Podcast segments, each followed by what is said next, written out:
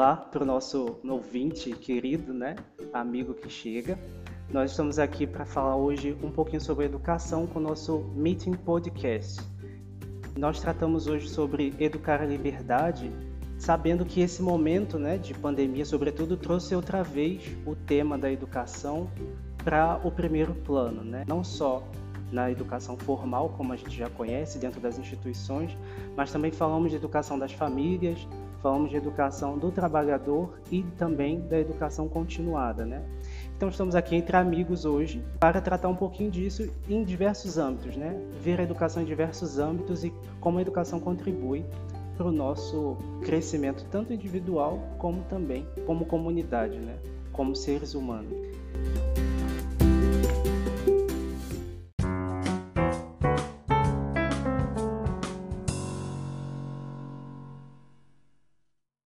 Então estamos aqui hoje com o Denner, que é professor universitário. Olá, Denner. Olá, boa noite. Conta um pouquinho para a gente quem é o Denner. É, o Denner é o esposo da Beth, famoso esposo da Beth. Né? É, eu sou catarinense, é, nasci no interior de Santa Catarina, mas moro há 25 anos no interior de Minas Gerais, São João del Rei, onde eu vim para ser professor universitário. Aqui temos uma universidade pública, federal, chamada Universidade Federal de São João del Rei, e aqui eu sou professor há 25 anos já. É, a minha área é psicologia da educação, eu trabalho de modo mais particular com os teóricos que a gente chama de teorias psicogenéticas. Trabalho no curso de psicologia, lecionando várias disciplinas, né? É, e também conduzindo estágios, conduzindo pesquisas, conduzindo o que a gente chama de práticas de extensão. É isso. Acho que, bom, importantíssimo também na, na minha, minha apresentação aqui, eu comecei dizendo que eu sou esposo da Beth, desse amor nasceu quatro filhos, o Inácio, a Lídia, a Helena e o Pedro. Eu acho que isso também é muito importante, porque o que sou hoje e até o professor que eu sou, a forma como eu vejo a educação, é, não tem como tirar esse, né, esse momento tão importante. Né? Uma aventura de educar que também chega em casa, né, Denner? É.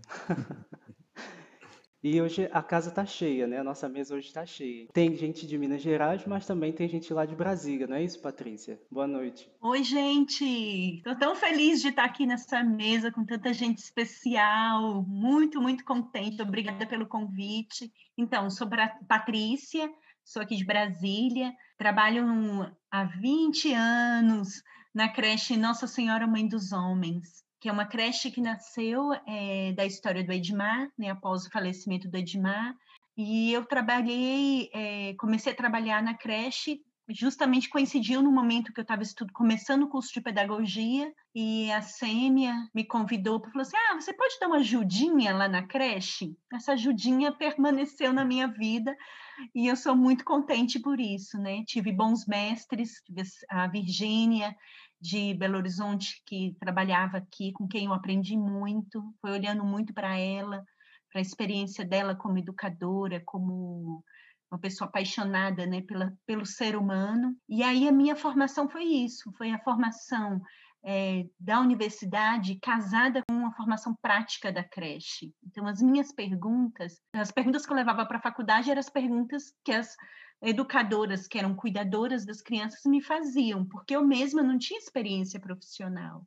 Então, a minha trajetória foi muito disso, né? Da experiência mesmo ali do dia a dia. É isso. Obrigado, Patrícia. Obrigado, Patrícia. Muitos passaram, né, por essa creche, então, Patrícia já foi mãe de muitos, né? de Brasília a gente vai para o Rio de Janeiro, não é isso? Rita, seja bem-vinda, né? Boa noite. É, também é uma alegria muito grande estar aqui com vocês. Eu estou no Rio de Janeiro, mas eu sou mineira. Meu coração agora é carioca, mas eu sou de Minas Gerais. Eu, na verdade, a realidade foi me trazendo para a educação, né? Eu tinha outros outros planos, né, para minha vida, mas assim tudo que foi acontecendo me trouxe para a educação. Um dia eu encontrei com uma pedagoga e ela, eu já estava trabalhando na creche, ela me fez uma provocação, é, por que, que você não faz pedagogia, né? E essa frase dela mudou a minha vida inteira. E depois eu fui encontrando grandes pessoas, a Roseta, né, que era diretora de uma creche de Belo Horizonte, que me ensinou a olhar para os alunos, olhar para os pais, né? É, isso de, definiu muito a minha trajetória profissional. E depois eu fiz pedagogia é, da creche, eu fui trabalhar numa rede grande de escolas católicas, fiquei por 16 anos como pedagoga e outras funções. É, atualmente eu trabalho como coordenadora pedagógica de um colégio é, católico também, há cinco anos, e acompanho um grupo de mães. É uma, uma aventura apaixonante, né, educar. Eu não imaginava que aquela frase é, de uma amiga nossa italiana que veio no Brasil só aquela vez. Ela veio só para me falar isso, Rita. Por que, que você não faz pedagogia? Né? Nunca mais ela voltou no Brasil. Então a minha a minha trajetória foi bem assim, né? Bem dessa provocação da realidade, né? Respondendo a essa provocação. Obrigado, Rita. Do Rio de Janeiro, então, a gente vai para São Paulo, né? Então, a gente dá o lugar para a Ana Silvia se apresentar. Boa noite.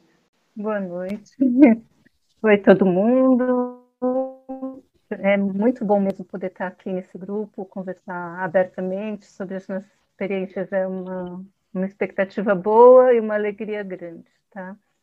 Então, de formação, eu sou formada em psicologia, e eu fiz psicologia na PUC em São Paulo, o que me rendeu um encontro com uma pessoa que é Silvia Brandão.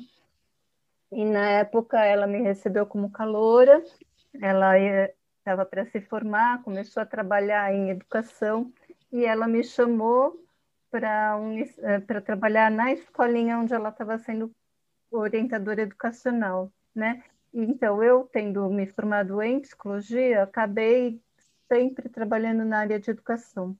Do encontro com a Silvia essa experiência em escola, eu também trabalhei numa creche, uma obra assistencial na freguesia do Ó, que foi uma iniciativa do padre Luigi Valentini, que viveu muitos anos em São Paulo.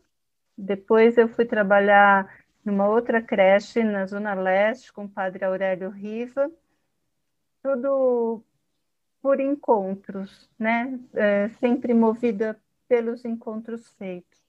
Naquela época também tinha uma escola chamada Quírios, que era uma escola de educação infantil e que eu dava uma certa assessoria. E no início da vida do CREM, do, eh, do Centro de Recuperação Nutricional, né? Também foi um trabalho voluntário, mas muito sistemático de ajudar a montar o serviço de atendimento em, em creche ali naquele centro de recuperação nutricional. Depois, eu fui parar em sala de aula e trabalhei 20 anos como professora no, na educação infantil e ensino fundamental 1, tanto como professora alfabetizadora, como professora de ensino religioso. Me aposentei e agora estou fazendo um investimento para trabalhar com a psicologia clínica. Eu fui parar no grupo de mães com a Rita e a Catarina, e porque da experiência de educadora eu fui sempre observando as necessidades dos pais, a dificuldade da relação com as crianças, a dificuldade de levar toda a rotina e sempre desejei muito acompanhar, né? É, e preciso dizer também, sou casada com o Fernando, tenho três filhas, né? É, acabo de me tornar avó também. Então, uma outra dimensão educativa agora. Eu tenho que me imbuir do papel de avó. Obrigado, Ana Silvia. Daqui a pouco ela vai poder contar para a gente se realmente é verdade que dobra o trabalho da avó, né? Bom, ela já foi citada, mas ela pode se apresentar, por favor, Catarina. Oi, boa noite. Muito obrigada pelo convite é, de estar aqui com vocês. Eu sou Catarina, é, eu sou filha da Ana Silvia e do Fernando, tenho duas irmãs, mas eu sou formada em pedagogia e acabei já trabalhando com todas as faixas etárias, já quase, desde os bebês de cinco meses, agora é, até as crianças de 10 anos, no quarto ano.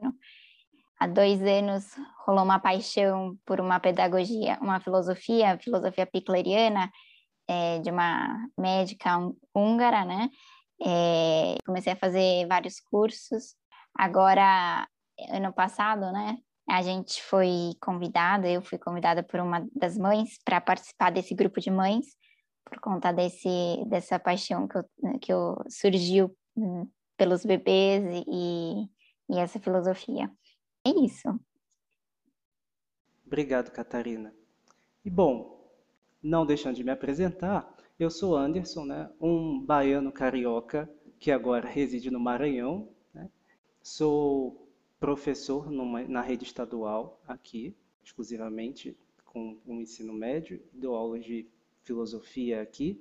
Sou de formação inicial em filosofia, né? mas o mosquitinho da educação, ele, ele não deixa a gente em paz.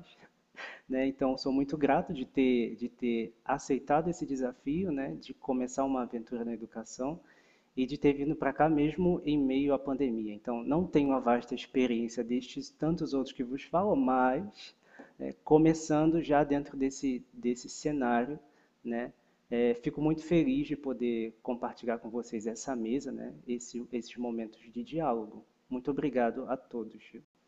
É, bom, falaram do, do grupo das mães, né? Então eu já começo perguntando como surgiu essa experiência, né?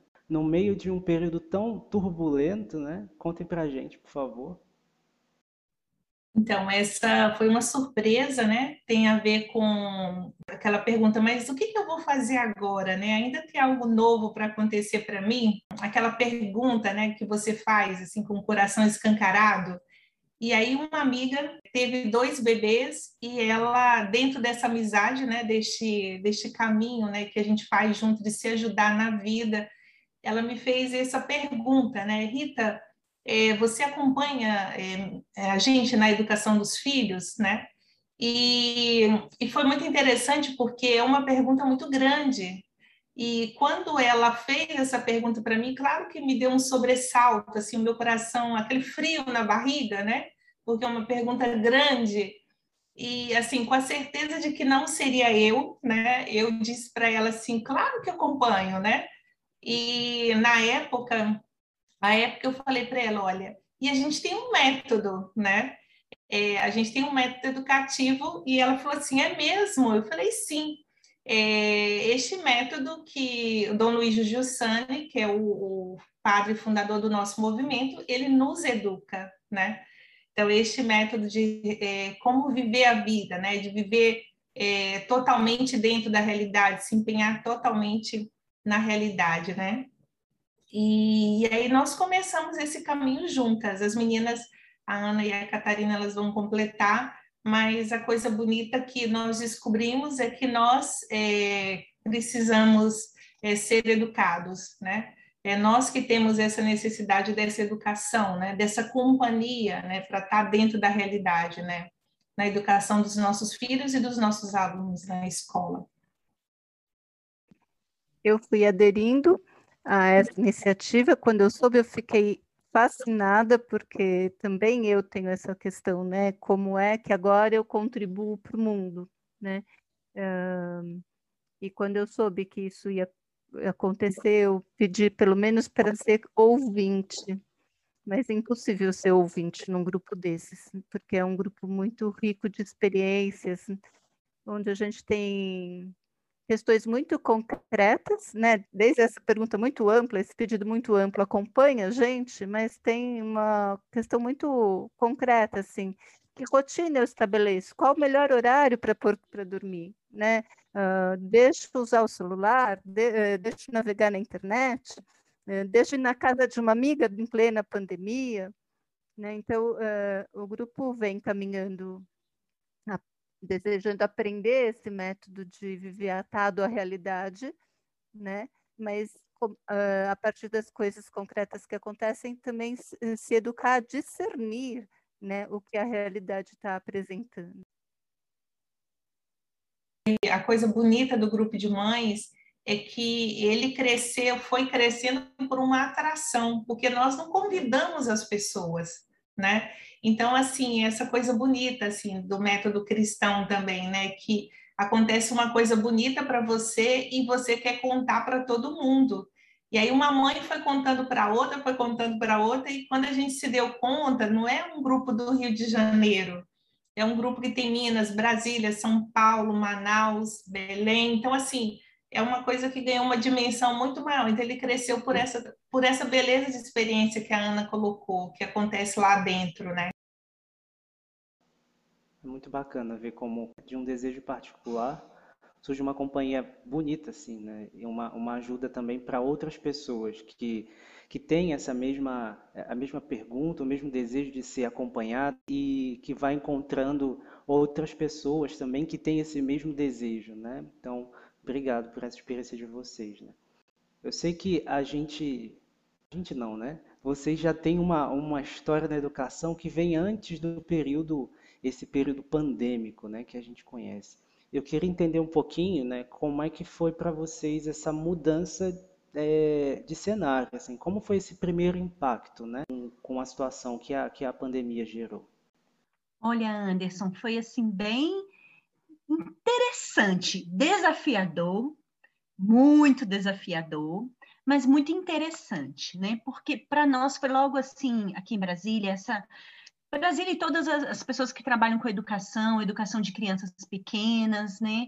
É, pessoas temos tantos amigos que também estão em escolas, né, de ensino fundamental, ensino médio, e a pergunta era como vamos cuidar do não perder o relacionamento com as nossas crianças.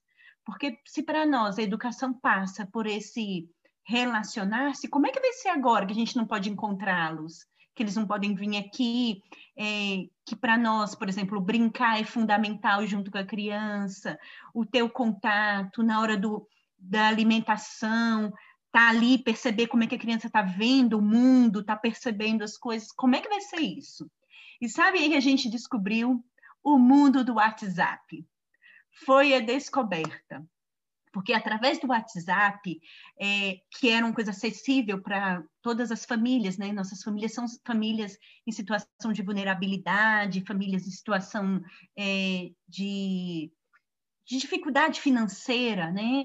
É, nesse momento da pandemia piorou, muita gente desempregada, mas o WhatsApp o povo tem. E aí, essa, essa coisa foi fluindo de uma forma que, é, digo que foi assim, interessante, porque as educadoras também foram se envolvendo nessa nova forma de se relacionar com famílias, que a gente foi colocando o grupo da educadora para ligar para a mãe, para saber como é que ela estava e como é que estava a criança. Inicialmente era isso, né? A gente só queria saber isso, porque a gente achava que três meses, depois foi aumentou para seis meses, a gente foi começando a ficar meio assim.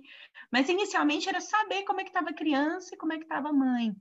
E aí, era, aí você entra na vida das pessoas, você entra na casa do povo, porque aí liga o vídeo, aí você vê como é que é a situação do ambiente da casa, que você não sabia. Então você começa a ver, né?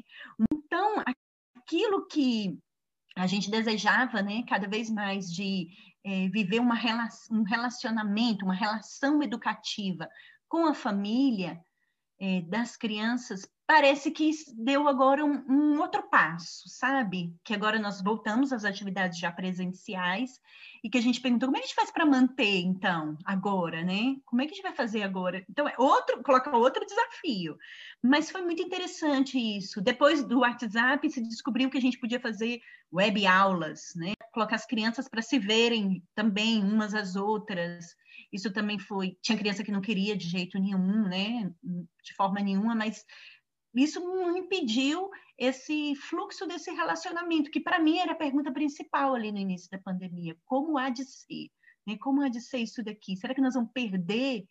E eu acho que nós não perdemos, nós ganhamos uma, uma nova descoberta, um novo passo, que ainda está ainda está encaminhando, né? E a gente descobriu, eu particularmente, é como se meus olhos se abrissem. Eu já conhecia muito das obras é, nossas, né? Dos nossos amigos de Belo Horizonte, por exemplo, com a Roseta, que sempre falou do valor da família, né? Da presença, da importância é, da família como esse primeiro sujeito que educa. Mas esse período da pandemia, meus olhos abriram, porque eu falei, opa, é ali e a família, de alguma forma, é desejosa, também ela, de ser educada. Eu ouço a Rita, a Ana Silvia falando, né, a Catarina falando do grupo de mães, é a mesma coisa. Como é que eu faço para esse menino me obedecer, tia? Como é que eu faço para ele não ficar tanto no celular? É, né? Eu não sei o que, não sei como ser criativa dentro de casa. Então, são perguntas existenciais, são perguntas é, muito de pessoas que querem viver seriamente, né? Então, tem sido essa descoberta também. É tudo é, de onde a gente parte, né? Qual concepção a gente parte? É, é, se for só da instrução, nós perdemos muito como ambiente educacional. Mas se for mais do que a instrução, se for esse querer o bem do outro profundamente, ao ponto de fazer um caminho com ele, não, não, não é mudou modalidade, a gente teve que se reinventar, mas foi possível também assim. Patrícia, a gente viveu muito isso assim durante a pandemia, né? É impressionante como a gente entrou dentro da casa das pessoas, né, dos nossos alunos. E a gente entrou mesmo, vendo o pai passando só com a camisa, vendo a, a irmã interrompendo a aula, né? Aí a, a cozinheira, eu, eu trabalho numa escola internacional, então meus alunos têm recursos e enfim, mas assim, é outra realidade, né? É, a gente tinha que dar aula desde o começo, né? E aí, como nos adaptar a isso, né? Porque antes a gente dava aula ao vivo, a gente não sabia usar um computador para dar aula, né? Como crianças de nove anos iam prestar atenção na gente durante o dia inteiro? Eu dava aula por oito horas, né, para as crianças presencialmente. E aí, no computador, como que a gente vai fazer? Então, toda a adaptação de horários, de tempos de aula, de momentos coletivos, de momentos individuais com as crianças, de momentos que as crianças precisavam de um tempo só para eles. Só que eu tinha que estar junto com eles para isso acontecer. Então, eles eu abria um link só para eles brincarem, né? Porque era uma necessidade deles, né? Olhar um para o outro, como você disse, né? Dos, dos pequenos. Então, é, tudo mudou, Anderson, é, no sentido de que ficou, muitas coisas ficaram melhores. E muitas coisas, claro, pioraram, né? Tem toda uma situação que agora a gente tem que recuperar, né? Mas essa, esse relacionamento com as famílias foi algo que melhorou muito, assim, incrivelmente. Como a gente tem agora o apoio é, 100% das famílias, como eles olham para a gente, como eles sabem o quanto a gente trabalha, o quanto é difícil dar aula, o quanto é difícil estar com 24, 30, 40 crianças diferentes, cada uma com seu jeito, cada uma com seu olhar, sua realidade, sua situação, crianças que ficavam sozinhas em casa, porque a mãe tinha que trabalhar. Então, eu tinha um pouco de responsabilidade de saber que elas estavam bem, né? Acho que uma coisa que que, que foi incrível foi o relacionamento. Também nosso, como professora, com as crianças, mas também nós, como professora, com os, seus, os pais dos nossos alunos, né? Como é, mudou, né? Cada um olha, olha com mais é, fraternidade, né? É, eles são mais fraternos, né? As pessoas são mais fraternas a olhar um para o outro, as suas dificuldades, as suas situações, né? Então, um pouco isso, assim.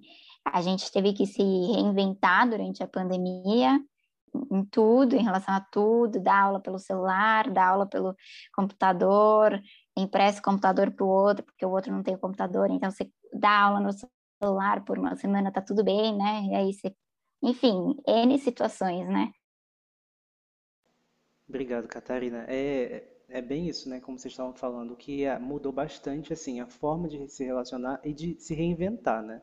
porque você cresceu é quase um, um, plano histórico, né? 50 em 5. Você passou uma vida inteira diante dos olhos em alguns meses de pandemia, né? Então, realmente, e ter, assim, experiências como a sua, né, a da Patrícia, que, que podem dizer, né, com clareza que em certo aspecto nós não perdemos, né? A gente ganhou alguma coisa, então é é uma, é uma visão também, né? uma, uma clareza que podemos construir também nessas condições. Né? Mas eu sei que os desafios vão mudando né? com, com uma, de acordo com a faixa etária. Né? Então, Denner, como é que foi isso no ambiente universitário? É, é uma curiosidade que eu, eu tenho como, como ex-aluno universitário, mas também como, como professor. Como é que foi isso? É, assim que entrou a questão da, da pandemia, é, a universidade ela é, entrou em um certo recesso, assim, né? A gente estava esperando ver o que queria acontecer. Um pouco como a Patrícia falou, a gente, será que vai ser uma semana? Vai ser 15 dias? E passou 15 dias, será que vai ser um mês?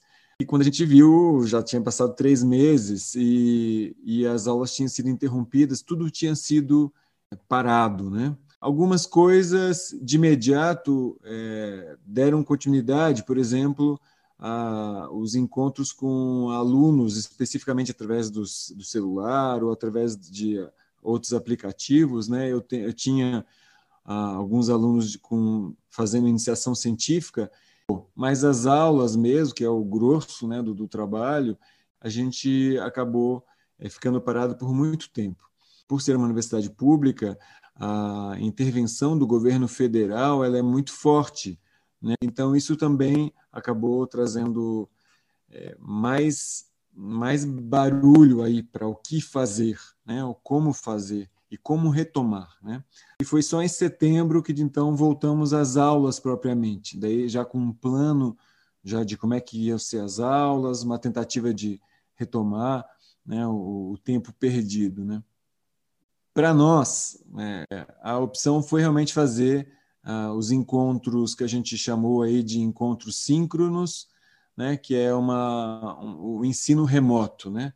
Então, é, reconhece-se que não se está fazendo um ensino à distância ou, ou a educação à distância, porque a educação à distância exigiria um planejamento, recursos, é, uma articulação muito mais sofisticada, né? até pensar assim com mais cuidado os conteúdos, como dividi-los, né?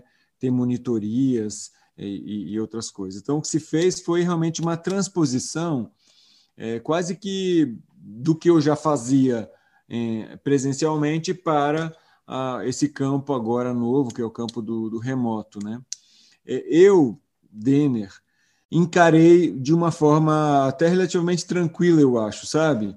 Né? Eu encarei com muita alegria até, né? Pensei, puxa, que grande oportunidade. Eu lembro que o primeiro dia, assim, de encontro síncrono, nossa, tinha 20, 30 janelinhas ali, né, online, eu fiquei tão emocionado, eu tirei um print da tela pra, e postei até no nosso portal didático, lá, olha, gente, para mim é, é quase é, é comovente vê-los de novo. Como eu estava com saudade de vocês. Né?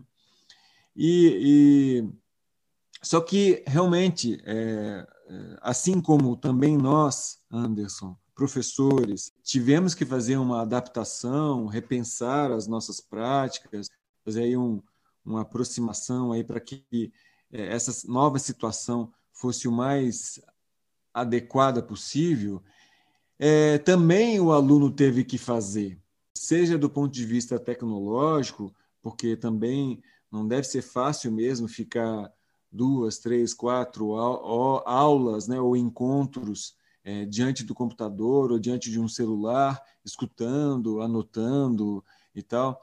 É, ele também teve que se adaptar nesse novo ritmo, nessa nova condição, nesse, nesses novos modelos também de aprender, né? E eu acho que isso também foi um convite à mudança, também. Né? Então, teve esses dois lados. Né? Nós, professores, fomos, fomos convidados a mudar né, a nossa didática, a nossa maneira de, de compreender. Eu, por exemplo, na, nas minhas aulas presenciais, antes da, da pandemia, eu dava cerca de oito, oito encontros semanais presenciais, né?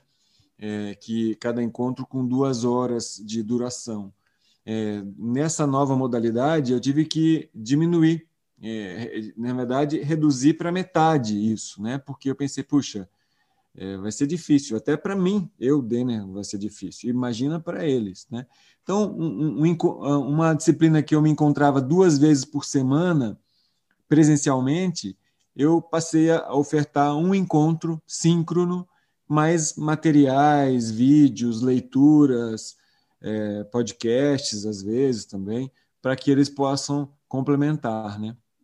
Então, tá vendo? teve essa tentativa, né? Está tendo ainda, ainda estamos nesse processo ainda, né? De encontrar um certo equilíbrio. E eu imagino que para os alunos também, né?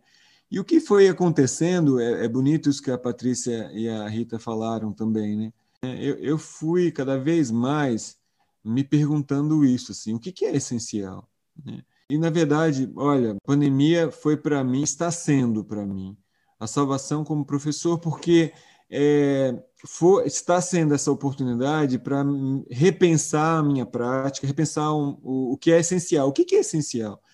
E eu vejo que, então, ter muitos anos de, de prática não significa ser bom professor. Não significa porque se eu não faço as perguntas e se eu não sou acompanhado, eu não mudo. Né? Graças a Deus, eu faço parte de um, de um movimento que me acompanha, que me, não me deixa não me deixa quieto, né? Sempre me faz perguntas que me, me opa, peraí, deixa eu fazer essa pergunta de novo, né? Como é que história é essa de, né? Que pergunta é essa? É, e, é, no entanto, é, em relação à minha profissão, eu vejo que eu fui e, e tenho sido nesses anos todos um professor muito é, que focava muito no conteúdo, né? E o relacionamento estava em segundo lugar.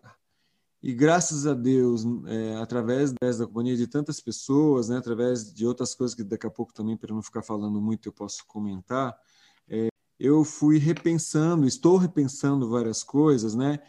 E estou chegando nessa conclusão mesmo, assim, sabe, de que a pandemia tem sido essa oportunidade para eu olhar e ver que o conteúdo é importante, mas não é o essencial é o que, de certa forma, é o material que eu vou usar para responder aos problemas que a realidade vai me impor. Mas eu sou provocado para chegar ao conteúdo se eu tenho diante de mim alguém vivo. E eu, nessa pandemia que nos faz pensar tanto na morte, né? Eu, eu pensei muito, né? Será que eu estou vivo para os meus alunos? Obrigado, Denner, porque foi uma. É, de fato, né, são dois mergulhos, né, numa, numa realidade que a gente não, não fez acontecer, mas a gente precisava responder, né, é, num determinado momento, e isso faz a gente também voltar para as origens, né, o que, o, por que, que a gente faz educação, né, como, como dizem, por que, que a gente, tá, está aqui, né, é, eu sei que também a Rita vive uma experiência assim né, na escola lá onde ela, onde ela trabalha, Rita. Você podia contar um pouquinho como foi esse, como foi essa adaptação, né, numa outra realidade, né? Exatamente. Então, eu trabalho, faço coordenação pedagógica do ensino fundamental 2 e assim, a gente já até tinha planejado eh, essa questão do ensino online em alguns momentos, né? Mas assim, só que de um dia para o outro a escola parou, né? E a gente não tinha nada planejado. Mas a coisa mais bonita para mim, assim, foi esta, foi ver a resposta dos professores, sabe? Eles diante daquela pergunta ali, daquela necessidade, eles se uniram, né? E responderam. E assim, a coisa que me chamou muita atenção, assim, primeiro a seriedade deles na resposta, né? Os professores que tinham uma experiência com o ensino online em outros colégios treinaram os meninos, né? E era tão bonito ver aquilo porque eles não, não tinham horário de trabalho, porque eles tinham outros colégios, né? Mas assim, eu percebi que não tinha limite para eles, assim, eles queriam responder à necessidade dos alunos, né? E era apaixonante ver a realização dos, dos professores, assim, né? Para mim ficou muito evidente, assim, que responder à realidade corresponde muito, assim, sabe? É... E uma coisa bonita também, assim, né? Que os meninos foram para o ensino online é... e, assim, como encontrá-los, né? Então, para mim, assim, a forma que eu tinha era todo dia de manhã, que as aulas começam sete e meia, todo dia de manhã eu abria as turmas com os professores, né? E aí perguntava de um, perguntava de outro, se alguém faltava. É, normalmente na escola a gente não comemora todas as datas, né, assim, do ano, mas a gente deu significado a todas as datas, assim, todas as datas do calendário letivo, a gente deu um sentido para que a gente pudesse encontrar os meninos e as famílias, né? Então a gente também envolveu as famílias é, dentro disso, mas aquilo que mais me marcou foi esta essa resposta dos professores, né? Assim, e que bonito, assim, que paixão que, ele, que eles têm pelos meninos, né? Pela vida dos meninos, sabe? Para mim, essa foi a diferença da, da pandemia. Naquele período também, assim, em alguns encontros é, de educadores, um amigo nosso de Belo Horizonte contou de uma experiência que ele fez, e isso para mim foi muito decisivo, porque ele trabalhando na escola pública, os meninos não tinham computadores, como a Patrícia contou, não tinham, né?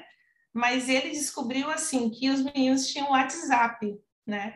Então, antes que a prefeitura pedisse que a diretora ou outro, né, ou outro responsável, ele começou a mandar poesia para os meninos, sabe? Contos. Imagina um professor assim, né, apaixonado pela vida dos meninos, por aquilo que faz dentro de uma escola pública, né? O que, que esse professor não, não faz acontecer na vida dos meninos, né?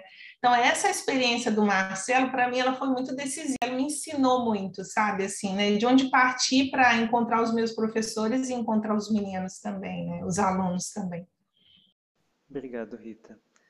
Né, assim, aqui a gente, dentro das, mesmo dentro dos esforços, né, é, que, que, que se fizeram, né, para que todos os alunos tivessem acesso, então, eu tô, digo da minha realidade como professor no ensino médio, é, eu não tinha um contato anterior com eles, então a maior parte dos meus alunos eu nunca vi na vida, né? Então espero poder vê-los ao menos uma vez, assim. É, mas existe essa grande dificuldade de, de transpassar as barreiras, né, digitais para atingir o aluno, né? Para que o relacionamento seja o mais pessoal possível também. É, existe um, um, algo além do conteúdo, como falou o Denner, né? A gente não, não, trabalha é, só pelo conteúdo. A gente não vive a educação só pelo conteúdo, mas tem um, um, um desejo né, de, desse relacionamento né, que faz crescer também, né? faz crescer tanto o outro que a gente encontra quanto a gente. Então, é mais ou menos o que, o que aconteceu também, né, como vocês falavam, da, do relacionamento com as famílias. Né? Então, contem como foi esse, esse relacionamento com as mães. É, vocês que fazem esse caminho com elas, né? contem como, como como começou da parte delas né, esse, esse desejo e, ao mesmo tempo, quais foram as dificuldades que elas foram encontrando né, e desejando também ser educadas nisso, né, como a gente falava antes, ser educadas nisso para responder uma realidade que totalmente nova para elas as mães não tinham esse problema da tecnologia, né? As mães que estão nesse caminho com a gente não tinham esse problema. Logo a Catarina foi dominando a técnica lá, ajudando a Rita e eu eh, na projeção de slides, e a hora que abre, que fecha, projeta filme, vê música, toda a parte tecnológica não era um impedimento. Agora, uma mãe, uma família com crianças pequenas, especialmente, tem sempre o problema né, de que na hora H a criança não dormiu, a criança não comeu, ou a criança está doente, então nem sempre dá para participar, o pai não está disponível para tomar conta, ou aquela hora aconteceu. Enfim, esses são os dramas do cotidiano de uma família com crianças pequenas, né, que aparecem sempre nos nossos encontros. E, é, e justamente ao mesmo tempo, esses são os temas, uh, são os subsídios para o encontro mesmo, né? Porque a gente fala da experiência concreta e julga a experiência concreta, né? Como é que em cada situação a gente responde. Então, uh, uh, tem uma estrutura esse encontro, não é uma coisa espontânea, mas tem esse espaço de colocação da experiência e uh, é justamente isso, né, que a gente deseja uma, uma verificação da experiência vivida concretamente, né? No tempo de pandemia, com, as crianças estavam em casa, as mães tinham que trabalhar, tinham menos ajuda, porque eventualmente, se elas tivessem uma ajuda externa, teve, tiveram que suspender. Então, como fica essa convivência com as crianças o tempo inteiro em casa? Como supervisiona o ensino deles, o ensino distância? uh, híbrido, enfim, sei lá, o nome que, que se dá, né, como se estabelece a rotina, como dá conta, né, de manter a casa, entreter as crianças, dar conta do trabalho, né? Isso foi uma, é uma exigência, né?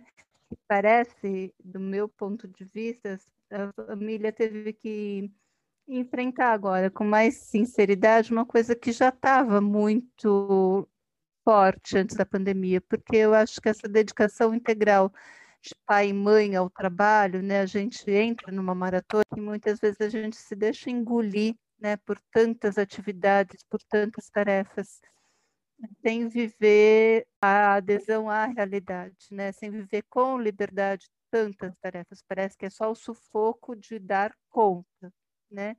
Então também tinha essa queixa das mães, eu não dou conta, eu não dou conta né? E agora fica mais claro que precisa ter uma outra atitude para viver a realidade da própria vida e da própria família, né? Isso pode ser um bem, não dar conta.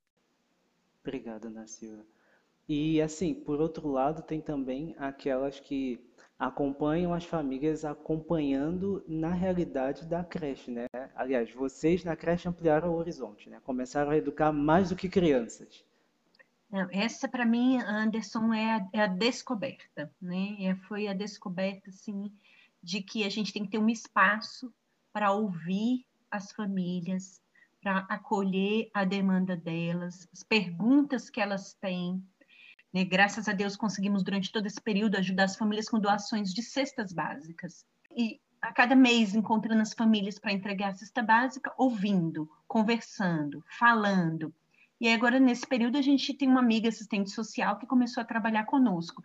Que ela falou assim: Patrícia, Patrícia, não dá para escutar todo mundo, não, senão a gente vai ficar doido. Brincadeiras à parte, gente. Mas no sentido que as pessoas têm uma demanda de serem ouvidos. É sobre a educação do filho, mas é sobre a vida, de falar assim: como é que eu faço isso daqui? Né? Uma, uma realidade de dentro de casa, cotidiana. Então, alguns casos, na nossa realidade da creche, é ver também que as famílias, né, que os pais atuais, eles não tiveram também pais que ajudaram eles a serem pais, entendeu? E aí começa a, uma outra pergunta, né, sobre a, a, a vida, né, sobre o ser tra tratar o filho. Então tem sido essa uma grande aventura é, o diálogo com eles é, tem sido esse de ser companhia. É incrível. Eu estou ouvindo a Rita e a Ana Lívia da Ana Silva, estou pensando, gente, como é que pode? Está lá do, no Rio de Janeiro e a gente está né, tá tendo as mesmas, as mesmas intuições, o mesmo caminho, o mesmo diálogo. É, querem ser ter companhia, sabe? Compartilhar a vida né, de serem acompanhados, né, de não serem sozinhos. Eu acho que isso aqui também já é um, um passo muito positivo, né, que talvez a gente demorasse muito tempo para entrar, né, ter, ter essa maturidade humana, digamos assim. Né? Eu ainda ouso perguntar, né? E do outro lado, assim, como, como é acompanhar também o, em casa, né? Como pai, assim, Oba, posso falar de meu outro papel, que bom. É, então, eu sou esposo da Beth, né, que eu comentei aqui para vocês. A Beth é uma empreendedora, né, ela é uma psicóloga também, e ela tem, é, junto com uma sócia, uma escola. Então, a gente tem essa graça, eu e a minha esposa, de é, termos uma estrutura né, na, de uma escola, né, que a gente conhece os professores, a gente conhece o currículo, a gente conhece o ritmo e a gente conhece a seriedade, os limites também, que tudo nada é perfeito, né?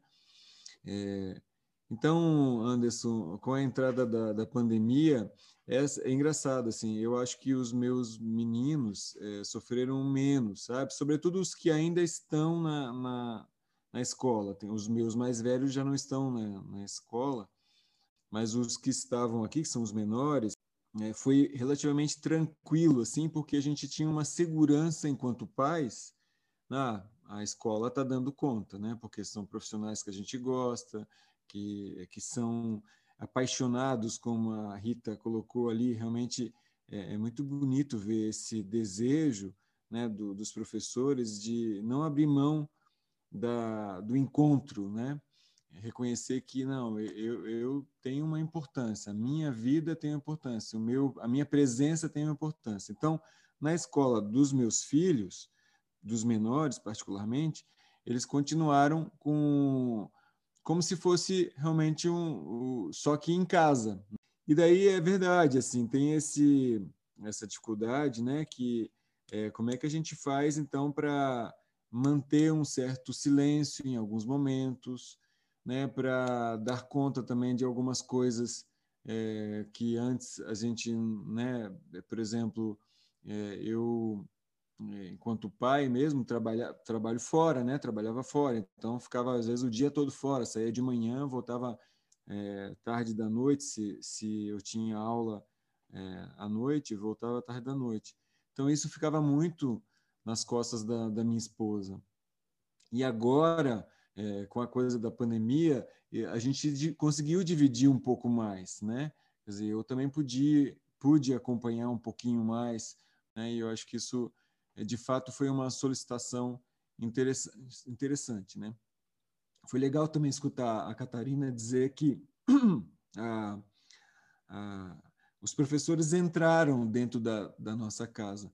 E eu nunca tinha pensado nisso, assim, né? Porque na minha experiência como professor na universidade, a gente entrou pouco, eu acho. Mas realmente foi legal, assim, escutar a Catarina dizer, porque de fato a gente começou a, perce perceber isso, né? É, o quanto as professoras estavam ralando mesmo, né? É, porque a gente acabava frequentando, né? E, e, é verdade isso que a Catarina falou. É, pelo menos para mim, é, com os caçula, com, com os dois menores, né, ficou muito evidente assim a, a bravura, porque tem que dar um, um, um ímpeto de coragem para você é, pôr a, a, câmera, a tua cara, né, e, e, se preparar e fazer coisas, né. Tem que bater palmas mesmo para os é, professores do, dos meus filhos, sabe? São bravos. É isso, é o desafio também de, de educar em casa, né? Educar ou ajudar na educação dos de casa, né? Educar os de casa. Obrigado, Denner. E Rita, você falava que escutou também esse primeiro esse primeiro pedido de uma mãe, né? Dentro dessa aventura que a Ana Silvia já contou um pouquinho, né? E como como foi, né? Também isso não só para para as mães, né? Para esse grupo de mães, mas também na escola, né? Como, como foram surgindo esses relatos das famílias, né? Das dificuldades.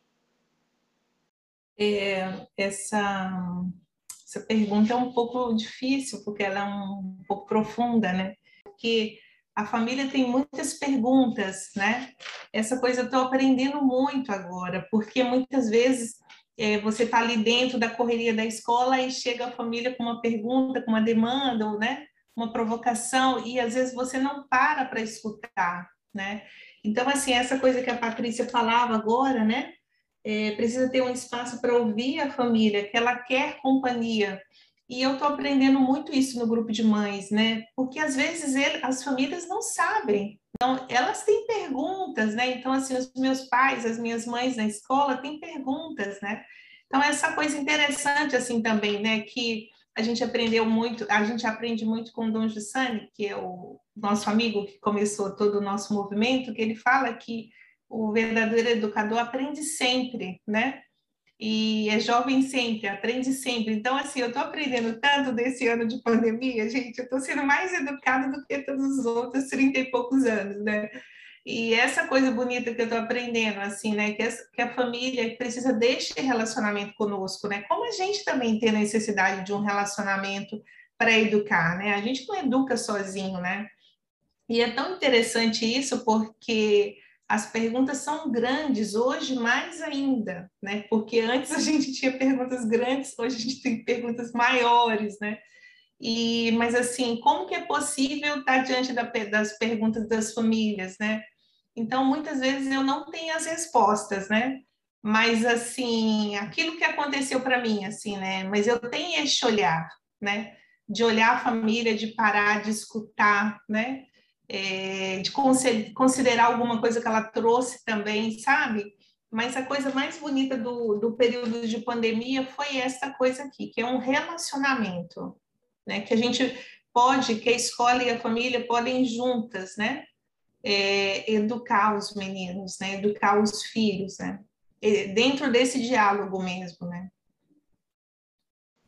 Porque tinha uma outra coisa que eu não falei, é importante, porque assim, eu acho que nesses dois anos a pandemia, a pandemia mostrou é, um pouco mais qual é o papel da escola na educação, né, na sociedade. Né? Acho que a pandemia mostrou o papel da escola na sociedade e também, talvez, para algumas escolas tenha sido tempo de se rever, né? De não ficar tão distraída em tantos conteúdos, mas e retomar essa essência, né? Porque, de fato, na, nas escolas particulares em geral, os, os alunos e pais eram clientes e tinha que ser eficiente, tinha que viver em função de um porvir, de um futuro, de um vestibular eventualmente, né? E, e foi se perdendo a questão do relacionamento, né? Então, o conteúdo, em vez de ser aquele. Eu sempre tinha essa impressão, quando eu estava dando aula, que o conteúdo era o meu pretexto para entrar em relacionamento com as crianças, né? É, é aquele objeto que a gente ia investigar juntos. Então, ao investigar, nós estávamos fazendo aquilo que era, de, era melhor, que era nos relacionarmos, né? Então, acho que agora, tomara né, que boa parte das escolas tenha podido se dar conta disso, né?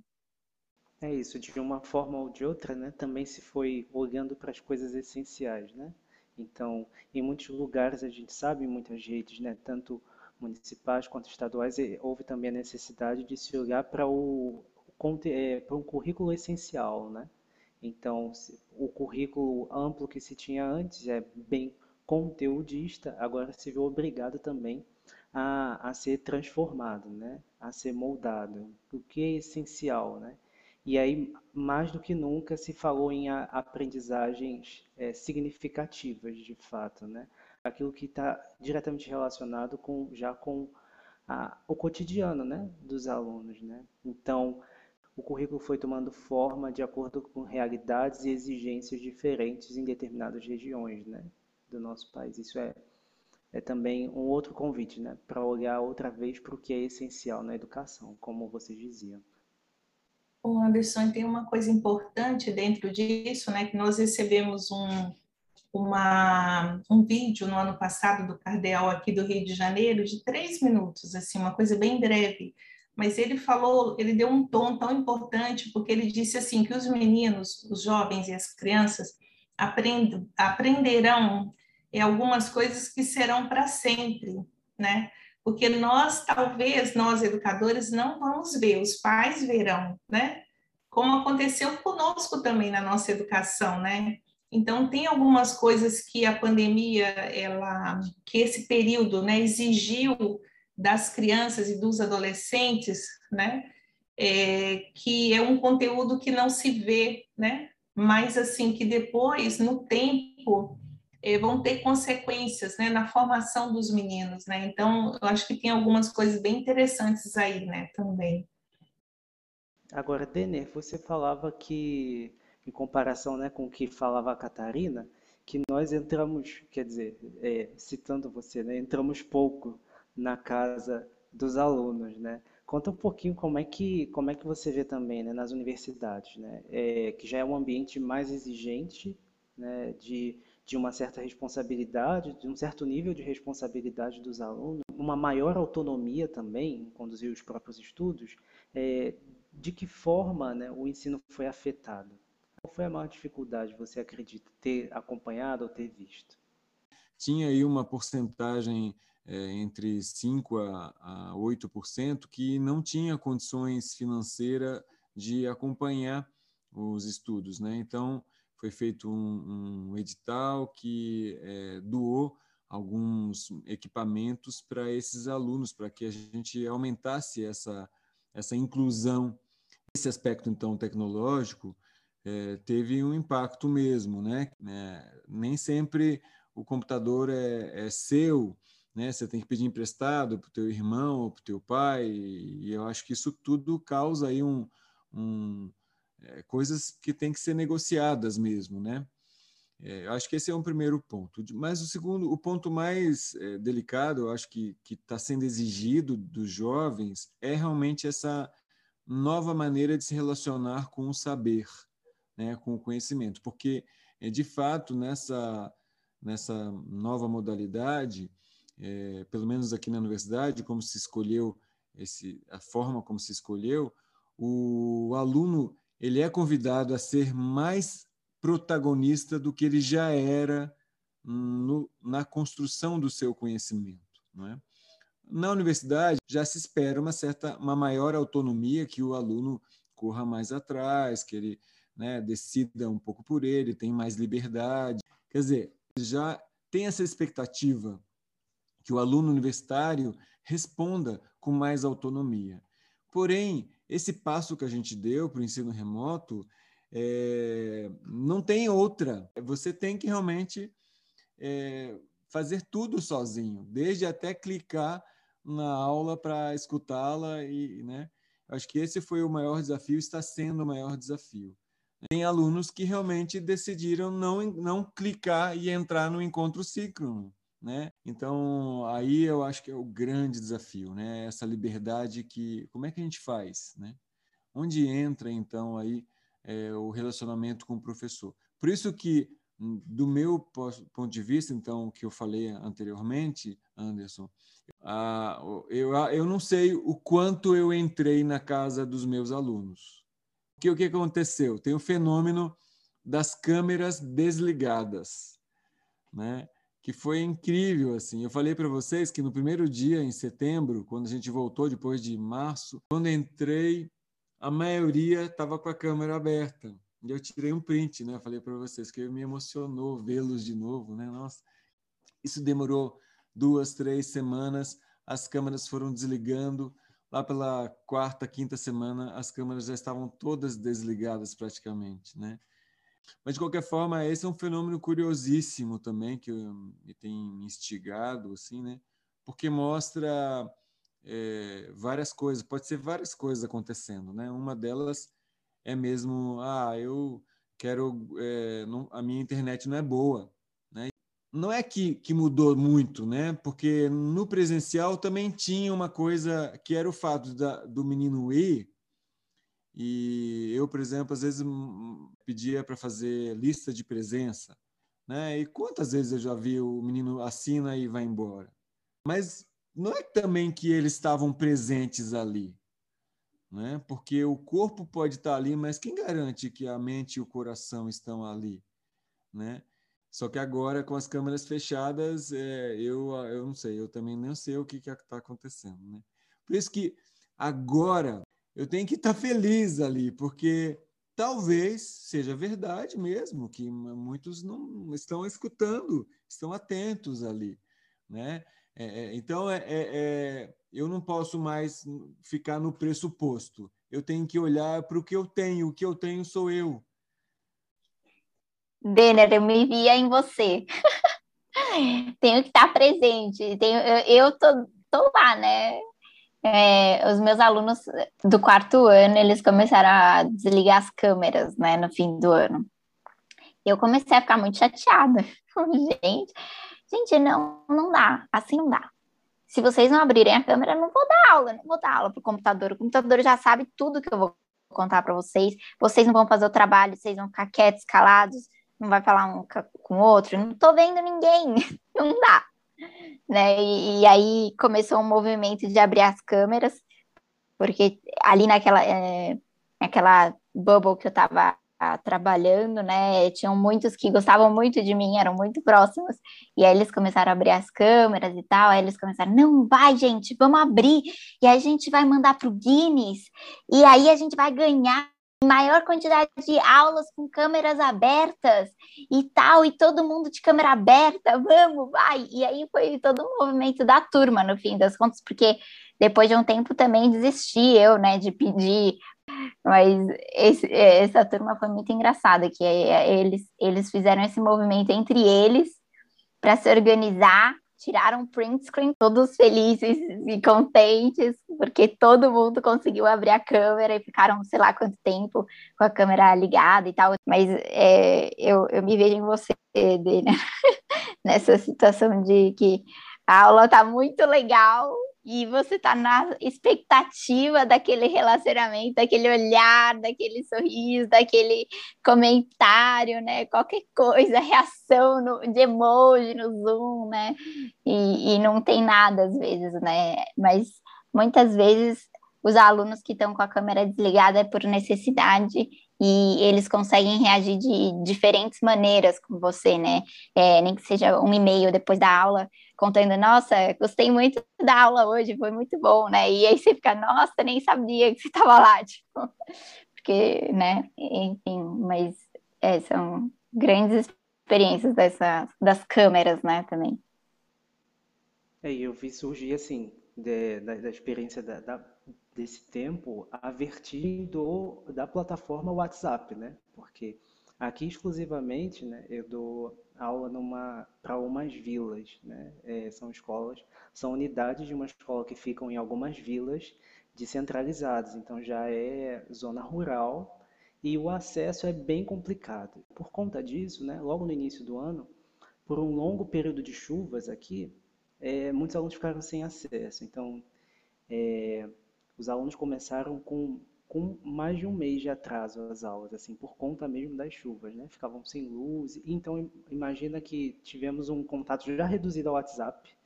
Simplesmente muitos não apareciam, e aí você não sabe se faltou luz, ou se faltou internet, ou se o aluno que o celular quebrou, ou se o aluno está trabalhando naquela semana. E aí, aos poucos, a gente também foi entrando, né?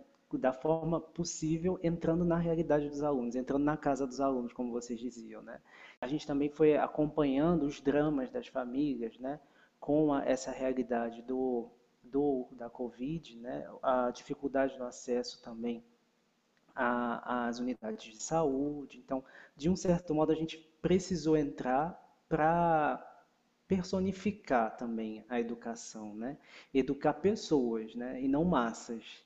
Então isso foi, foi muito interessante também, né? Acompanhar essa, essa dinâmica e ser, e como disse o, o Denner, né? Ser protagonista também, né? Eu preciso estar diante daquilo com uma, uma liberdade, né? Eu preciso estar envolvido de fato naquilo que eu estou fazendo, né? Então foi uma, tem sido, aliás, né? Uma, um, um grande desafio, né?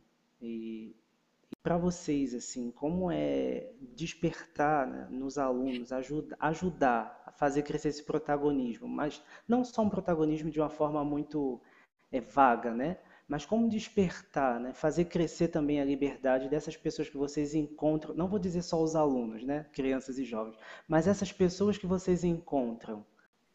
Eu posso é, começar, vou contar dois exemplos, né? duas experiências. Primeiro, é, uma aluna do oitavo ano que ela, eu já contei isso no grupo de mães, me marcou muito, aprendi muito com essa experiência, que ela, ela foi para a biblioteca no recreio e ela ficou lendo lá o livro e ela esqueceu a hora de voltar para a sala de aula, né? Aí todo mundo entrou para a sala de aula e ela, aí ela chegou lá na minha sala com o inspetor e o inspetor já chegou bravo, né? Olha, Rita, aconteceu isso e isso, e colocou a aluna lá na minha sala. Eu olhei para ela, né? Na minha frente, e essa menina só fica de cabeça baixa. E eu falei, poxa, eu só tenho agora, né? Só tem essa menina agora na minha frente, né? Aí eu perguntei para ela assim, falei, mas você estava sem relógio? Ela falou sim. Eu falei, sem o celular? Ela falou sim. Aí eu falei, você estava lendo o quê? Aí ela falou assim para mim, aí eu estava lendo um livro que é parecido com a pandemia. Parece que está todo mundo, que está tudo bem, mas está todo mundo sofrendo. Aí eu falei com ela assim, ah, então fala um pouquinho para mim. Ela me falou um pouquinho do livro. Eu falei, olha, então agora você volta é, eh, para a sala e era aula de língua portuguesa. Eu falei, olha, pede licença para a professora Samanta, explica para ela e fala que você quer ajudá-la no clube de leitura, que a gente tem um clube de leitura, né? E foi muito interessante porque aí passaram o tempo, né? Passaram os dias e recentemente essa aluna, né, não vou falar o nome, mas ela voltou na minha sala para contar que a igreja dela estava fazendo um bazar, né? E ela chegou na minha sala com um sorriso tão grande, né, que parecia outra aluna. E ela falou: Olha, eu estou fazendo bazar da minha igreja e tudo. E assim, a escola tinha acabado de fazer uma campanha, né? Então não podia fazer na escola. Aí eu voltei para casa e dei meu jeito aqui, gente. Olha, arrumei um monte de coisa, fui para a escola de táxi, né? E levei um monte de coisa para o bazar dela, né? Porque é aquela coisa, sabe? Assim, de. Eu não sei nem se eu sei explicar algo assim, né? Mas, assim, de você apostar tudo nessa pessoa, porque é, naquele primeiro momento que ela, primeiro que a menina estava lendo na biblioteca, poxa, né? e depois, assim, né, que é, eu tinha aquele momento, como o Denis falou, eu tinha aquele momento para o relacionamento com ela, para nascer um relacionamento com aquela menina, sabe? E ela levantar um olhar, né? Então, aquele sorriso que ela foi para minha sala foi tudo, assim, porque me interessava ela, né? Me interessava, assim, aquele sorriso, sabe? Aquela cabecinha levantada, assim, eu, né? E uma outra coisa que uma menina muito especial do, do grupo de jovens do, do nosso movimento, ela contou para gente que ela, eles começaram a pandemia e a escola fechou. Ela estuda numa escola federal, a escola fechou. E inicialmente eles começaram vendo muitas séries, né? Eles falaram: ah, vamos ver todas as séries, agora vamos maratonar. Só que aí ela se deu conta que depois de um mês ela não se suportava mais, né? E aí ela falou assim que começou a perceber ela e as amigas que isso não era para elas, assim, que elas ficavam mais tristes. E aí elas decidiram é, fazer um grupo de estudo e começar a estudar juntas, né? Porque isso era mais ou menos abril, maio, né? Os professores da escola federal começaram a mandar exercício para elas em setembro. Então elas ficaram de abril, maio, se eu não estou enganada, até setembro se ajudando, né? A estudar, né? E assim, para mim bonito demais, porque assim nasceu primeiro dessa comparação, né? Do, mas isso me corresponde, né? Maratonar uma série me faz feliz. O que, que me corresponde mais? Olhar a escola, né? Então, assim, viver a realidade da escola, que é a minha realidade agora, né? Porque eu vejo dentro desses dois exemplos, assim, esse jogo, né? Da liberdade e da responsabilidade. E a gente só seguindo eles, né? Porque aí a gente vai seguindo esses meninos, confiando neles, né? É bacana isso que você falou de, de confiar neles, né, Rita? E de valorizar também aquela experiência que eles estão fazendo, né?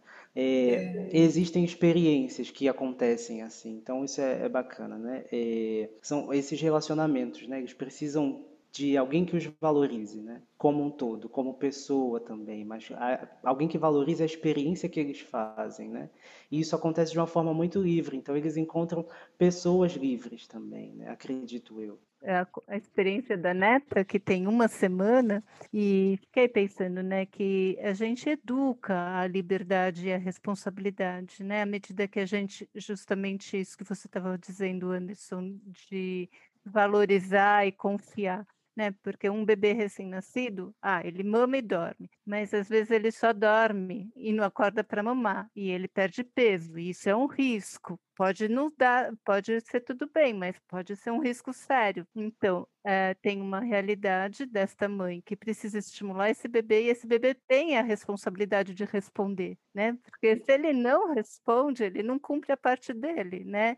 E ele não estimula a, a, produção de leite, ele não se autoestimula. É um círculo aí de um relacionamento vital, vivo e vital, né? Estou pensando, isso não, é óbvio, parece instintivo, mas não é, né? É, a gente sabe na história da psicologia quantos casos de bebês que morrem no, no berço por falta de relacionamento. Então, essa questão da responsabilidade vem desde, desde os primeiros dias de vida de uma pessoa, né? Eu fiquei muito tocada esses dias por, por essa experiência, mas depois com as crianças pequenas no grupo de mães, né? Porque, porque uma criança pode dormir sozinha e a outra absolutamente não deixa a mãe embora da cama, do quarto e não sei o quê, né? Por que, que uma criança come bem e a outra faz um drama e é uma dificuldade enorme na alimentação?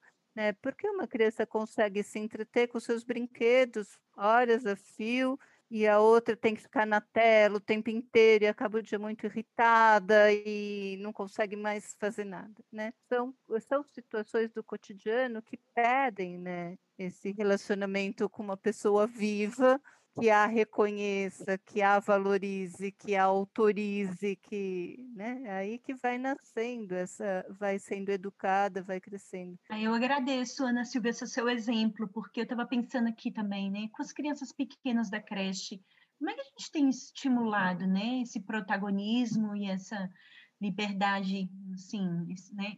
E ouvindo você, eu fiquei pensando assim, é o adulto que faz isso, né? É a presença de um adulto, do adulto. E aí eu lembrei de um exemplo que a Cíntia, que trabalha comigo, me contou essa semana, que uma criança de dois, três anos, que começou agora na creche, chorou muito para entrar essa semana, e, e, é um menino muito inteligente, é um menino que se expressa muito bem.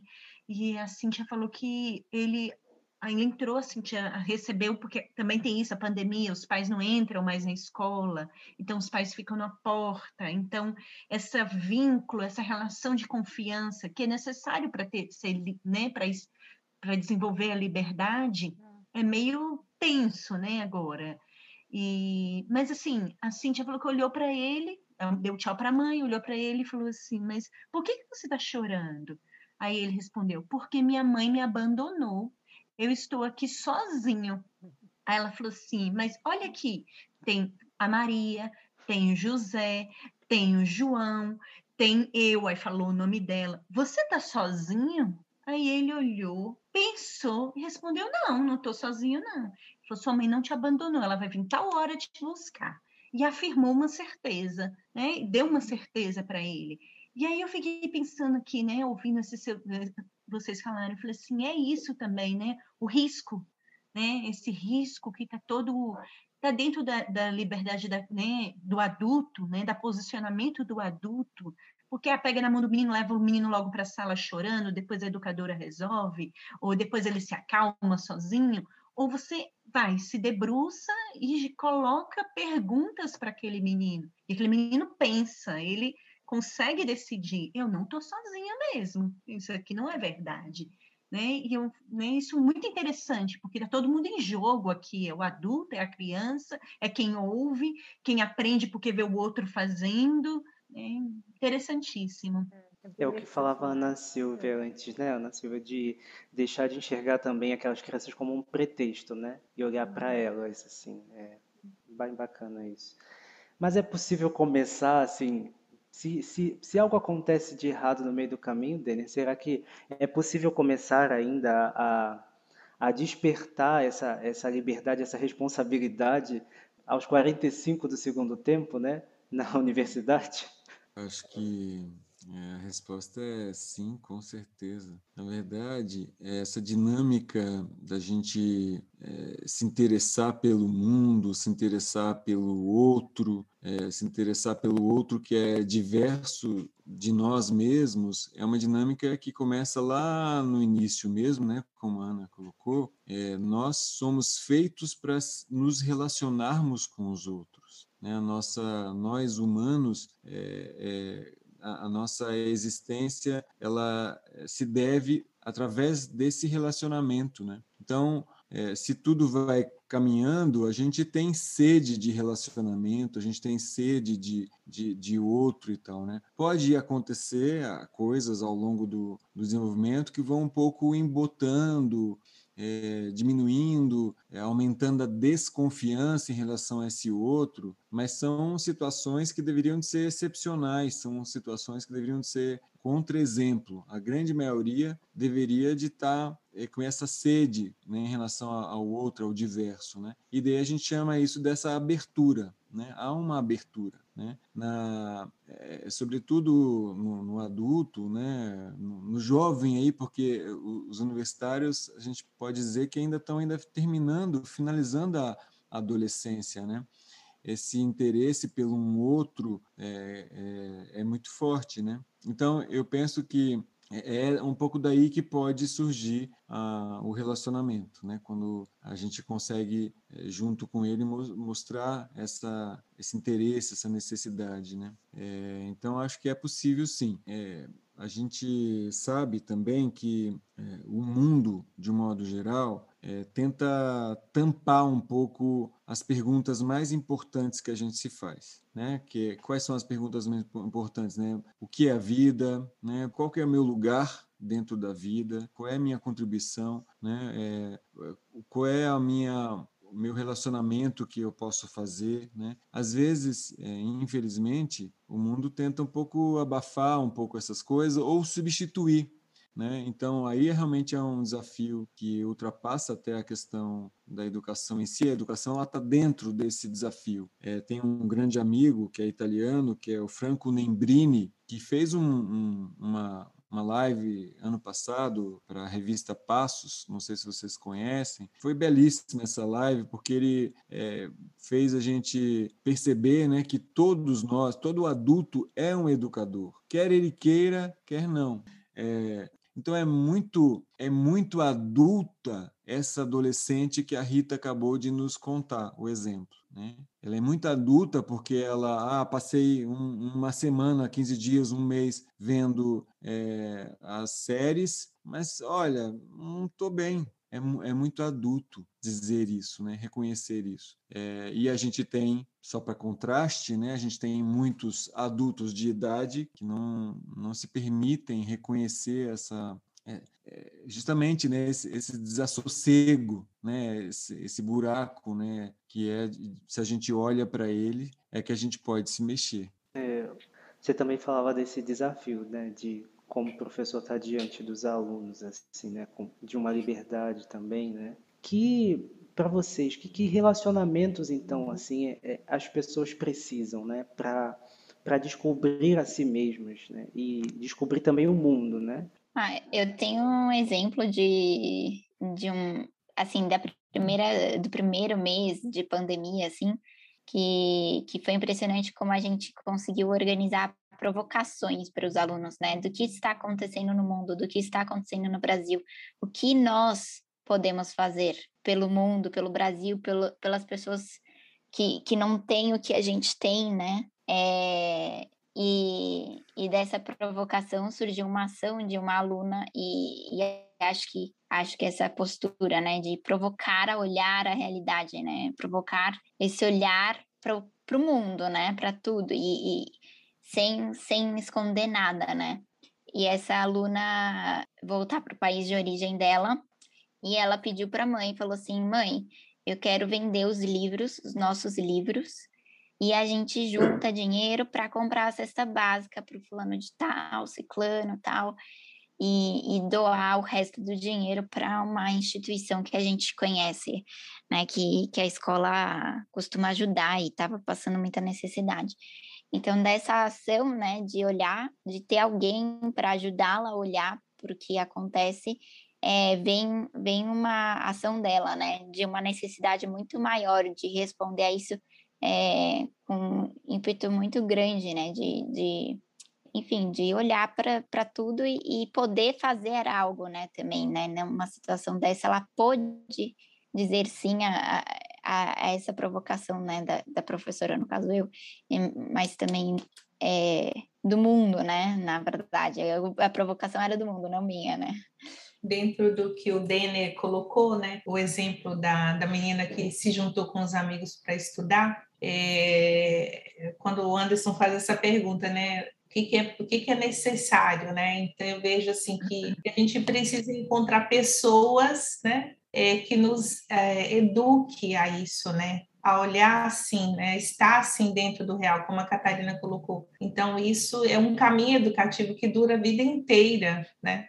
a gente tem necessidade de alguém que nos ajude agora, né, a olhar assim as coisas, né, a viver assim as coisas, né, que a gente tem uma potência dentro que é o nosso coração. É com isso que a gente entra no mundo, né? A gente pode comparar tudo que a gente encontra. É.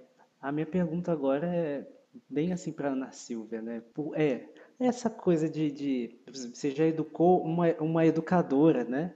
Em casa também. Então diga, né? como a Catarina também pode dizer como é que foi ser educada por uma educadora em casa também, né? Agora, mas eu digo o que as crianças procuram, né? O que o que as pessoas procuram, né? É, quando olham para o adulto, né? para a pessoa do adulto? Na experiência de educar três, e conciliar o trabalho. Eu tenho uma amiga na escola que dizia assim: ah, o relacionamento com elas deve ser excelente, porque suas filhas são ótimas. E eu pensava, ela não está lá em casa, ela não está sabendo, né, o quanto é abrigaiado o dia inteiro. Mas o que eu experimento é que as crianças buscam no adulto essa certeza de uma hipótese de, de leitura da realidade né? Eles aprendem com a gente quando a gente vai ao supermercado, a forma como a gente lida bem ou mal com o atendente do telefone, a forma que a gente lida bem ou mal com o frentista do posto de gasolina, sei lá né? Todas essas coisas no cotidiano, as crianças vão aprendendo com a gente pela convivência, né? E essa é uma hipótese de relacionamento com a realidade, né? Que eles vão aprendendo conosco. E depois uma certeza de caminho, né? Então eu, eu não preciso acertar tudo, né? Não preciso ter uma coerência, mas eu preciso ter uma, um ideal, né? Com aquilo que eu, que eu mesma quero ser e que as crianças podem é, adotar também como uma possibilidade para a vida deles. Né? Eu acho que é fundamental que os adultos, mesmo na, na escola, né, que a gente acaba diagnosticando as crianças, encaminhando para cá e para lá, ver o problema das famílias, mas quantas vezes o problema é da escola mesma, né? Dos adultos que estão ali diante das crianças, se eles não têm essas perguntas vivas e não têm a clareza do caminho que eles mesmos vão percorrendo, né? Tudo fica mais complicado para, os estudantes, né? Eu acho que o adulto é isso, a educação é isso, né? É um contínuo. A gente vai sempre sendo educado porque tem alguém na nossa frente, né? E a gente vai e vai se educando nesse contínuo. Isso eu não podia garantir nenhum sim das minhas filhas, entendeu? Porque o drama que a minha família passou é o drama que toda a família passa. E depois a verificação que elas tiveram que fazer, a verificação que todo mundo tem que fazer. Se eu quero essa hipótese, se eu adiro a isso, ou se eu vou buscar outro outro caminho. Né? Isso eu, como mãe, não podia garantir, né? Mas a certeza de que a liberdade dela estava toda em jogo, né? De que foi colocada, Sim. né? Sim. É... Esse é o risco que os pais é, sofrem, né? E os pais acho que vivem isso com muito assim, não, eles têm que fazer isso, eles têm que, eles ah, a rotina, a missa, a oração, né? Tem que, porque ah, se não fizer, então talvez, né? Quem sabe, né? E no fim das contas, é, talvez nem dependa de tudo isso, né? Mas isso também é, é o risco do, do professor também, né? Que, que tem toda a proposta, toda a expectativa, né? De, na aula estava maravilhosa e também tem o risco, né? De, hum, dos educandos, daquelas crianças, dos adolescentes, dos jovens, não estarem dispostos e, é, a viver aquilo. É isso vocês falam, eu penso no, é, que então a, a, a coisa mais necessária é para a educação mesmo é que eles tenham alguém vivo diante dos olhos, mas não vivo organicamente, né? Porque viver, viver até uma planta vive de alguma forma mas eles precisam de alguém que tenha essa energia de vida empenhada na vida também, que tenha essa liberdade empenhada, né? Então é, é uma coisa que fica marcada para mim também daqui. Eu, eu queria talvez eh, complementar isso aí, porque um, nós temos um exemplo é, de um amigo que ah, faleceu ontem e que para mim é esse exemplo que você está é, quando você está falando Anderson né de alguém vivo me vem me vem à mente ele né chama Miquel Azurmendi um sociólogo espanhol um homem incrível assim com é, setenta e poucos anos de idade faleceu ontem infelizmente um, fiquei muito comovido assim mas como ele tinha é, esse brilho nos olhos por porque é isso, né? Esse vivo é esse brilho nos olhos, né? É realmente é, viver as coisas, por mais cotidianas que sejam, com esse interesse, essa expectativa, né, de que as coisas estão são importantes, né? Então é algo para a gente também, né? Algo para a vida ainda, ser educado, ter esse olhar também, né? Implicado em, em seguir, como falava a Ana Silvia, né? Seguir aquilo que coloca também a gente jogou outra vez, né? Coloca a gente na posição de educandos também, outra vez, né? Diante da realidade. Obrigado, viu, pela, pela fala de vocês. E por último, eu vou fazer uma pergunta que é a pergunta ping-pong, né? Então, é uma pergunta dupla, na verdade. Então, que tem a ver com, com o tema do meeting, né? É a coragem de dizer eu. Então, como educadores, assim, e como educandos também, né?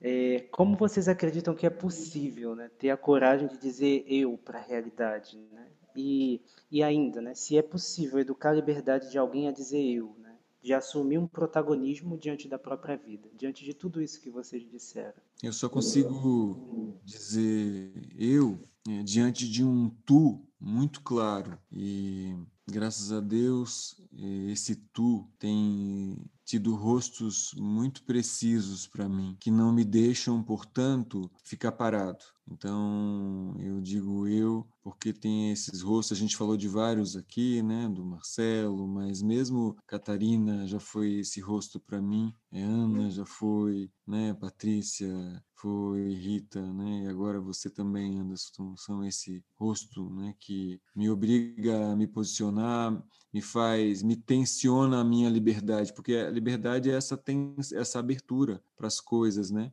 E como a gente acabou de dizer, ela pode em alguns momentos se fechar ou ficar um pouco embotada, mas a gente reconhece quando, nossa, agora eu estou mais livre, né? A gente reconhece. É, então, essa coragem vem disso, diante desse tu. E, e se funciona assim para mim, eu acho que também é um pouco, deve ser assim também com os demais, né? Então, é que eu também seja esse tu, é, essa presença que a gente acabou de dizer, né? esse brilho nos olhos. Eu tenho rezado, pedido a Deus para que é, eu seja, em alguns momentos, esse tu. Que me vem assim também de falar é que esse eu, né, muito do que que o que o Denê falou, que o do eu ele vem de um pertencer, né, de um pertencer a um povo, né? Porque se eu olho para minha história, eu eu, eu é, já existia, mas a partir do momento que eu me abandonei a um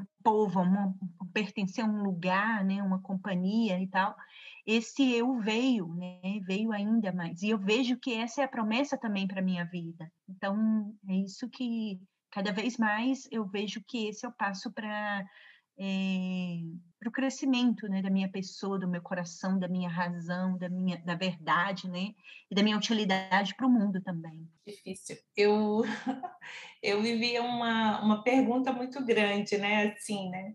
E aí com 16 anos, eu vou ser sintética, hein? Com 16 anos eu encontrei um, uns amigos que falaram assim que o meu coração é desejo de infinito, né? E essas pessoas olhavam para mim assim, né, como se eu fosse um tesouro. Então, desde, desde esse dia, né, depois deste olhar, assim, eu descobri quem eu era. Então, eu pude dizer eu, né? E assim é bonito porque aí toda a vida você fica procurando este olhar, assim, né? Que é, porque é um caminho, né? Um caminho para a vida inteira, né? que, que eu sou esse infinito, né? Este desejo de infinito. Então, eu posso dizer, eu, como a Patrícia falava, dentro deste povo, né? Dentro dessa, deste lugar que, que me olha assim, né?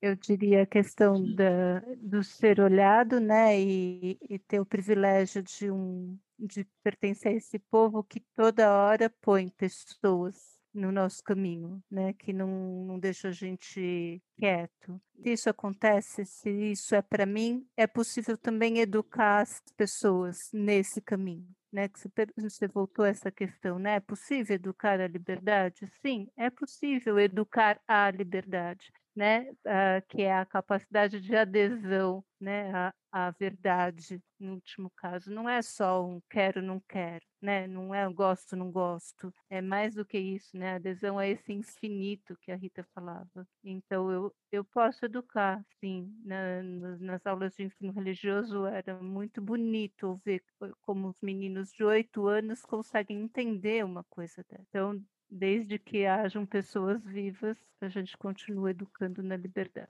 É, não, não sei nem, não sei mais, mas é o que eu ia, eu ia falar um pouco depois do Denner, que, que ele falou uma coisa, né, que tem um outro que, que, que nos olha, tem um outro que nos chama, né? Para esse protagonismo também, né, Anderson, que você estava perguntando antes, é, o nosso protagonismo no mundo, né?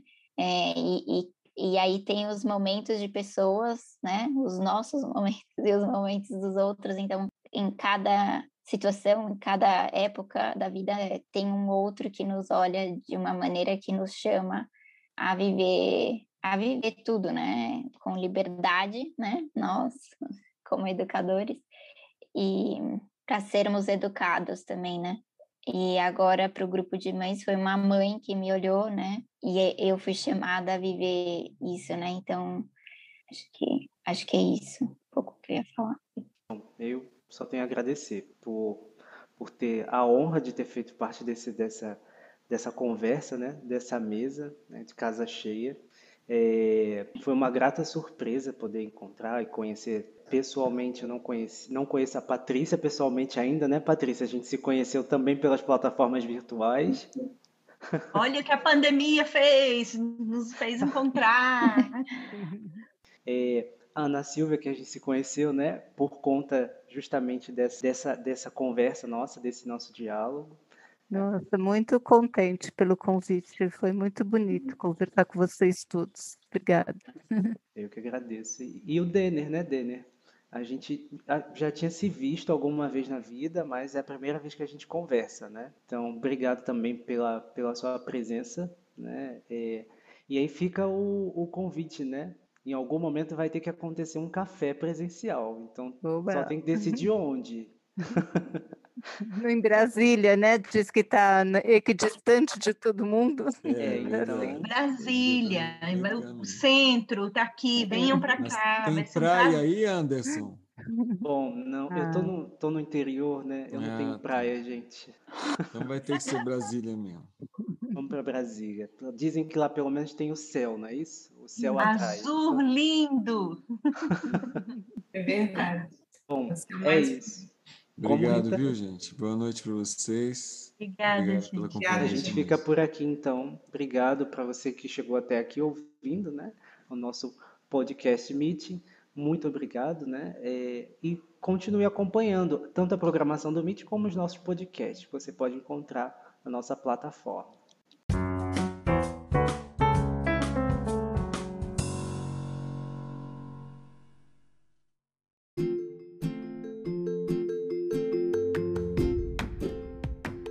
Fique ligado na nossa programação do Meeting Brasil 2021. Além deste podcast, outros poderão ser encontrados nas nossas plataformas digitais. E não perca as transmissões síncronas que faremos do dia 20 ao dia 25 de agosto.